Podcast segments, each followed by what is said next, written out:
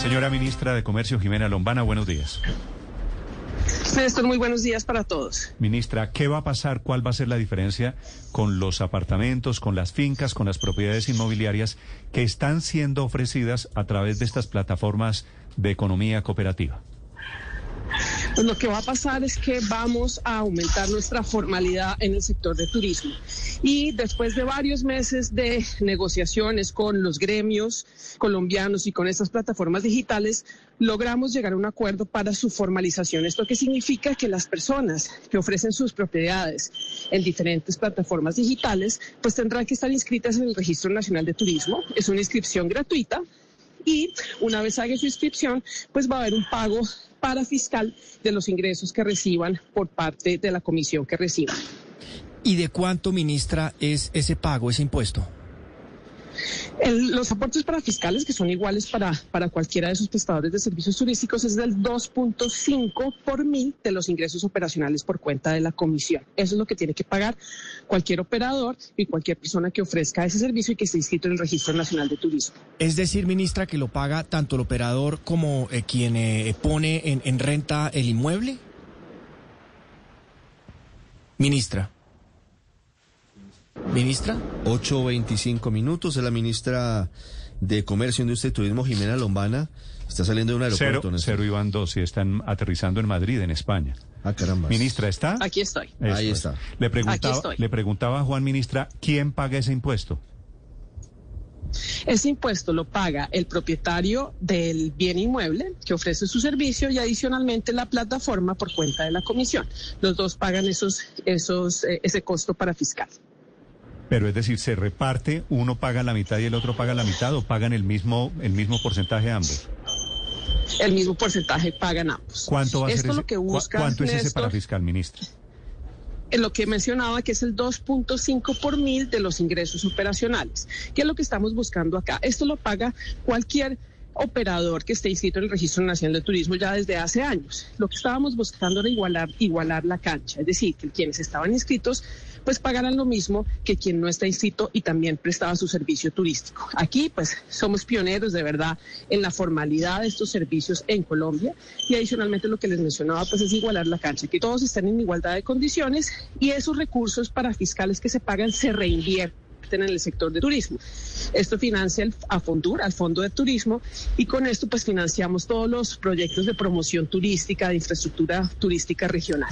Ministra, eh, tuve la intención de ir a Cartagena o Santa Marta. Me cobraban un millón de pesos diario por el alquiler de un apartamento. Eh, yo, yo como arrendatario de esas propiedades o una finca cerca a Medellín o cerca a Bogotá, ¿yo tengo que pagar un parafiscal nuevo? Tiene que pagar el parafiscal, exactamente. Entonces, si usted no estaba inscrito en el Registro Nacional del Turismo, se tiene que inscribir como prestador de servicio y a partir de ese momento hace esa contribución parafiscal. Claro, pero quiere decir, al final termina trasladándose el costo a quien arrienda los, los predios, los apartamentos, las casas, las fincas de recreo.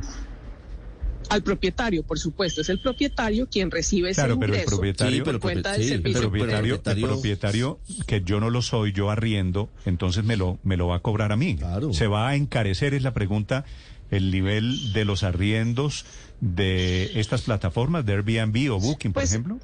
No, pues es la ley de mercado. Ya había servicios que lo prestaban y estaban pagando ese, esa contribución para fiscal. Es la ley de mercado. El usuario, el eh, turista, es quien escoge de acuerdo con el precio que se ofrezca. Es una, una sana competencia y una libre competencia, pero dentro del marco de la formalidad y, por supuesto, en donde todos contribuyamos de igual forma. Ministra, ¿y esa inscripción tiene que ser inmediata o hay un periodo de gracia para que pues los propietarios de esos inmuebles lo puedan hacer? Por supuesto, hay un periodo de gracia de ocho meses para hacer la inscripción. Esta inscripción se hace a través de las cámaras de comercio de todo el país. Cada uno está, tiene habilitada esta plataforma y como les menciono, este registro es absolutamente gratuito. Se llena ese formulario de manera digital y quedan automáticamente escritos. Un periodo nuevamente de gracia de ocho meses para ingresar a la formalidad. Ministra, hace poco estuve yo también en Santa Marta y en el edificio había un letrero que decía no se pueden arrendar apartamentos por días, sino únicamente por meses, o de lo contrario la multa es algo así como de 30 millones de pesos. Quien haga entonces a partir de ahora el registro y pague el parafiscal, sí perfectamente puede arrendar o bajo estas modalidades de Airbnb un apartamento por cinco o seis días y eso va por encima del reglamento del propio edificio como tal. Es decir, esto le gana a lo que decida la asamblea de cualquier, de cualquier conjunto de apartamentos. No, ustedes saben que el régimen de propiedad horizontal está formalizado mediante una escritura pública. Por lo tanto, si dentro de ese conjunto, ese edificio, se establece esa prohibición dentro del régimen de propiedad horizontal, pues las personas que adquieren ese bien tienen conocimiento de que no pueden explotarlo eh, con fines comerciales de esa forma. Entonces, esas condiciones se deben respetar, que están establecidas en el reglamento de propiedad horizontal y que son conocidas por los propietarios. Ministra, volviendo al tema de la inscripción en el registro, ¿qué pasa si esa inscripción eh, no se hace? ¿Cuáles eh, son los castigos para, para, para quienes no lo hacen?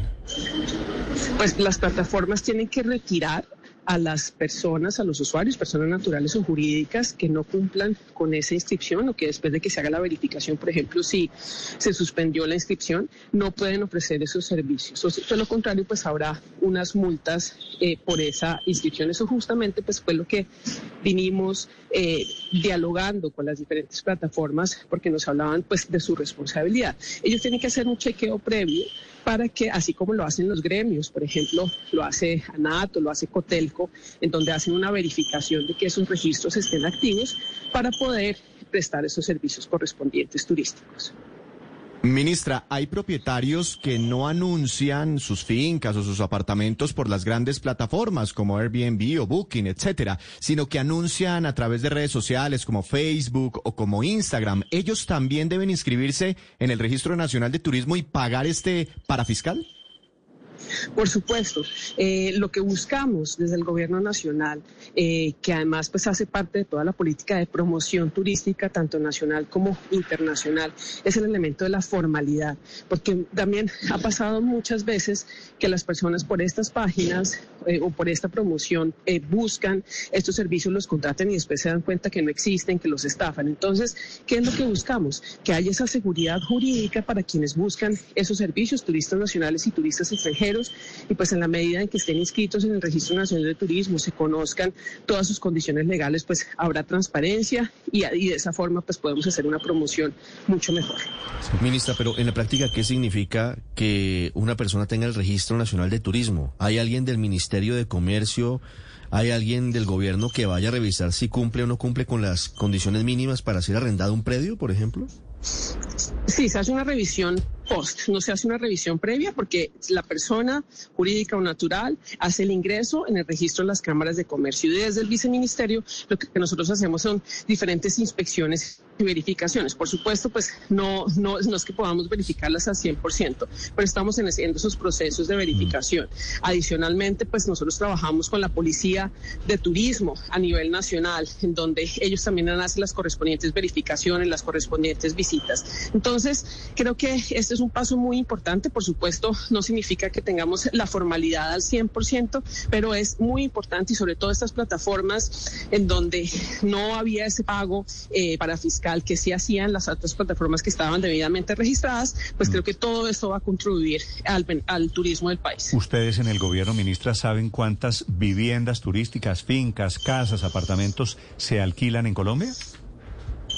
No, Néstor, no tengo en este momento la cifra, la verdad, de cuál podría ser eh, de esos inmuebles la oferta en este momento, pero lo que sí le puedo decir es que estamos precisamente en esa transformación digital del sector, trabajando en cooperación con varios gobiernos en Tourism Tech, todo el tema de tecnología, y estamos montando un observatorio turístico justamente para poder tener toda esa información de esa oferta turística en Colombia por departamentos, por tipo de inmuebles, si son hoteles, si son posadas, si son apartamentos, si son para justamente a partir de toda esa información poder hacer la política pública de turismo. Es que tengo, tengo yo aquí un documento, eh, ministra, que dice que hay casi 30 mil viviendas, incluyendo allí las fincas, las habitaciones construidas.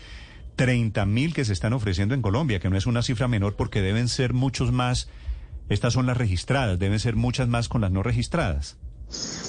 Pues eh, digamos que, como le digo, las cifras exactas no las tenemos. ¿Qué tenemos en este momento? 54 mil registros en el Registro Nacional de Turismo. Es lo que tenemos en este momento. Pero eso pues por supuesto, como, como ustedes mismos me lo, me lo preguntaban, hay muchas ofertas que no están inscritas y es lo que queremos, tener ese panorama completo a partir del Registro Nacional de Turismo para conocer dónde están esas ofertas, en qué condiciones, cuáles son los principales departamentos y municipios con vocación turística en donde se ofrecen y poder hacer un seguimiento a esa oferta. Ministra, ¿esto significa que cada vez que una persona vaya a alquilar un apartamento, una casa finca, debe pedir este certificado de que está inscrito en el Ministerio de Turismo? Eh, sí, señor, en el Registro Nacional de Turismo, correcto. Sí, pues eso es lo que intenta el gobierno padre, la formalización de, de este sector. Gracias, ministra, por la explicación. Muchísimas gracias a ustedes. Que tengan un buen día. Sí. It's lunchtime at Tim Hortons, and we're serving up a special deal just for you. Our new $5.99 lunch deal includes your choice of any lunch sandwich and a side of crunchy kettle chips. Because what's lunch without a little crunch? And the sandwich choice is all yours, like a ham and Swiss, Chipotle chicken wrap, BLT, and more, made to order just the way you like it. Tim Hortons' new lunch deal. Simple, delicious, and just $5.99. Now that's a good deal. Only at your neighborhood Tim's. U.S. only. Price and participation vary. Terms apply.